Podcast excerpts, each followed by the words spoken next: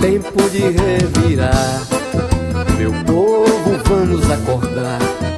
É tempo de revirar, meu povo, vamos acordar. Olá, ouvintes da Rádio Alternativa 107.9 FM, uma rádio legal, a rádio que apoia a agricultura familiar e a luta dos movimentos sociais. Rádio de Araguari, no Triângulo Mineiro. Olá, Alcides e toda a equipe da Rádio Alternativa. Quem está falando aqui é Frei Gilvander Moreira, da Comissão Pastoral da Terra, a CPT, das comunidades eclesiais de base, a SEBES, e do Centro Ecumênico de Estudos Bíblicos, o CEBI. Estamos no ar hoje para refletir com você fazendo várias perguntas sobre a luta pela terra. Em contexto de Brasil, sob política genocida, ecocida e hidrocida, sendo transformado em escombros, com devastação ambiental absurda, com brutais cortes de direitos trabalhistas, previdenciários e sociais, com hipertrofia do braço armado do Estado e atrofia do braço social do Estado, é necessário compreendermos a luta pela terra enquanto pedagogia de emancipação humana. Para isso, temos que enfrentar várias questões, tais como como classes sociais diferentes, a classe trabalhadora e a classe camponesa, que estão sempre mudando, precisam se emancipar de quê? Como? Com quais armas? Com quais instrumentos?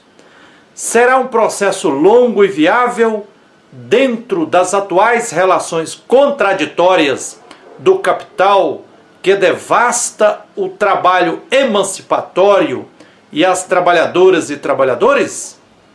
Tomam de nós com uma pá aquilo que conquistamos suadamente com uma colher, diz Gilmar Mauro, da Coordenação Nacional do Movimento dos Trabalhadores Rurais Sem Terra. Que condições concretas e objetivas precisam ser criadas e como criá-las para se superarem as formas produtivas do capital e se instalarem culturalmente forças produtivas segundo os direitos sociais das trabalhadoras e dos trabalhadores da cidade e do campo. Não será a emancipação humana uma utopia sem base realizável?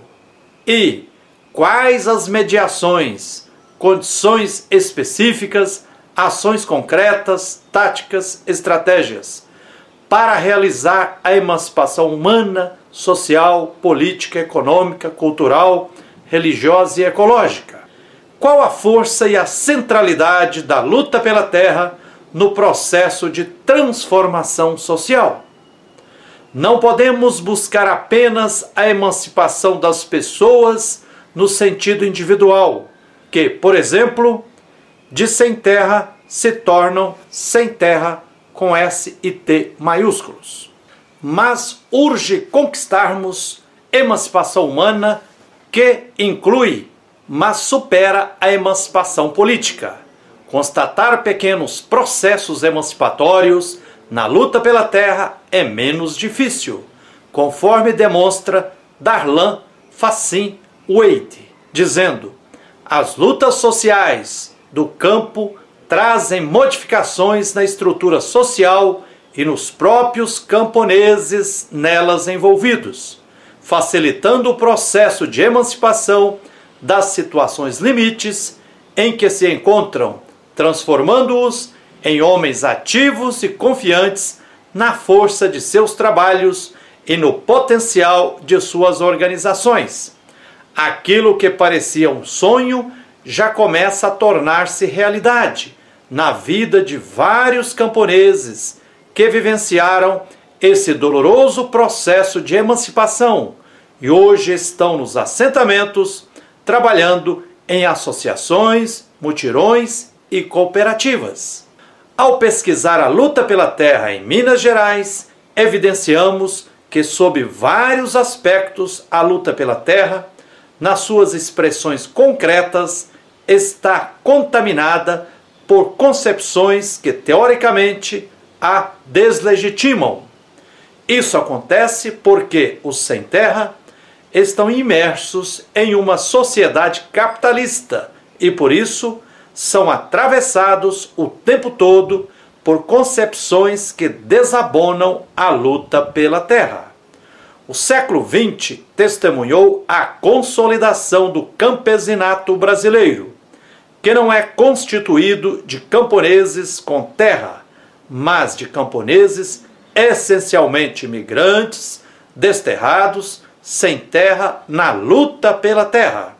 A Comissão Pastoral da Terra e o movimento dos trabalhadores rurais sem terra surgem e se desenvolvem no interior dos conflitos e das violências na luta pela terra, conforme assevera Ariovaldo Umbelino de Oliveira, dizendo: a luta pela terra desenvolvida pelos camponeses no Brasil é uma luta específica, moderna, característica particular do século XX. Este século passado foi um século por excelência da formação e consolidação do campesinato brasileiro enquanto classe social. E por isso que este camponês não é um não é um camponês que na terra entrava o desenvolvimento das forças produtivas, impedindo, portanto, o desenvolvimento do capitalismo no campo. Ao contrário, ele praticamente nunca teve acesso à terra. É, pois, um desterrado, um sem terra que luta para conseguir o acesso à terra. É no interior destas contradições que têm surgido os movimentos socioterritoriais de luta pela terra e com ela os conflitos, a violência. Assunto candente: a diversidade e a necessidade de evidenciar a complexidade adquirida pelos diferentes movimentos socioterritoriais nas suas diferentes formas de lutas. Importante levar a sério o alerta feito há 35 anos por José de Souza Martins, cientista social e doutor em sociologia pela USP, ao dizer: o campo de análise constitui-se das concepções do público, da demanda, mas se constitui também de características da realidade que não são imediatamente visíveis ao próprio público da demanda.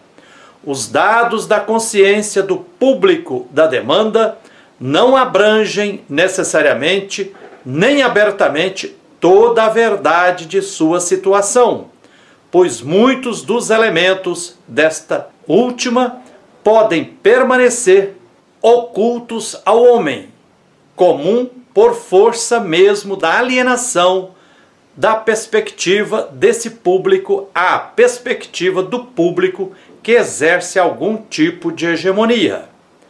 Eis sete questões centrais e fundamentais que temos que levantar na luta pela terra.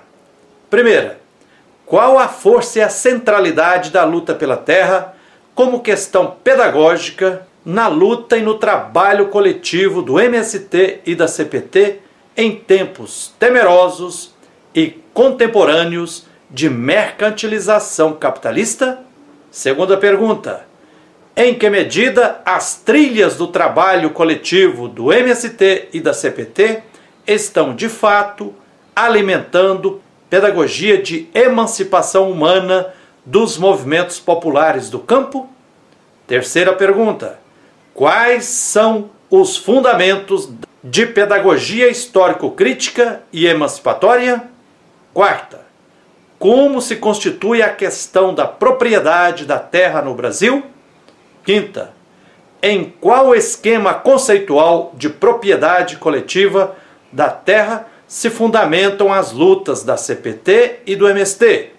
Sexta pergunta: como a ideologia da mercantilização, do consumismo e do individualismo solapa o processo de emancipação ao perpassar o universo de vida de homens e mulheres na vida social contemporânea?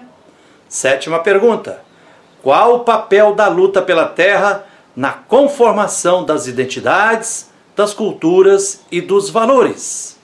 Na noite escura que atravessamos, é imprescindível pensarmos coletivamente as questões apresentadas acima e outras para que possamos alinhar os caminhos que podem nos levar à superação da brutal espiral de violência que se abate sobre a Mãe Terra, a Irmã Água, os biomas, os povos do campo e da cidade e de toda a biodiversidade. Pensar com mãos à obra na luta coletiva por tudo que é direito e justo. É isso aí. Que a luz e a força divina continuem nos guiando na luta por direitos, na luta por tudo que é justo. Cravaram as unhas sobre a terra e sobre o pão. Armaram cerco em volta do poder. Mataram Chico, Maria, João. Sangraram a rosa e o alvorecer. Amaram a incerteza em nossa voz. E nossa fé fizeram trampolim. Pisaram a esperança dentre nós. Nunca se viu tanta amargura assim. É tempo de revirar. Meu povo, vamos acordar. É tempo de revirar. Meu povo, vamos acordar. Mas eu vi a lua nova cochichando com os jovens buscadores de alvorada. E as estrelas com os meninos combinando o tempo certo para a grande revirada. É tempo de revirar. Meu povo, vamos acordar. É tempo de revirar.